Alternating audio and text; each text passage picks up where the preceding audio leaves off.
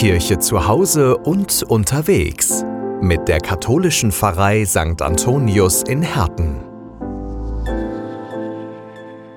Es spricht Diakon Volker Mengeringhausen. An manchen Tagen ploppt morgens mein Handy auf.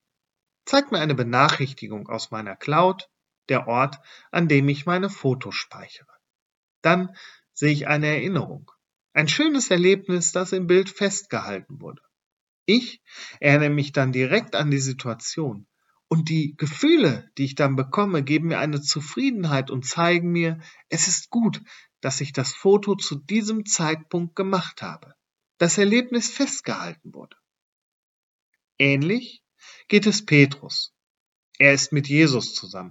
Und plötzlich sind bei Jesus zwei wichtige Menschen des Judentums seines Glaubens, Mose und Elia.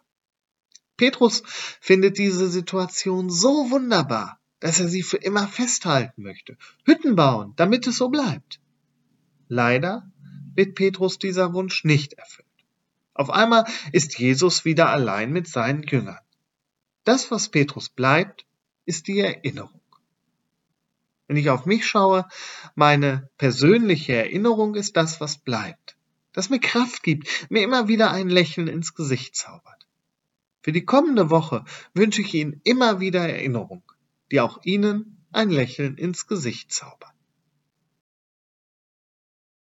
Kirche zu Hause und unterwegs mit der katholischen Pfarrei St. Antonius in Herten. Die Recklinghausen Bibel als Podcast in Zusammenarbeit mit dem Kreisdekanat Recklinghausen sowie SMD Entertainment. So haben Sie die Heilige Schrift noch nicht gehört. Die Recklinghausen Bibel. Mehr Glauben geht nicht.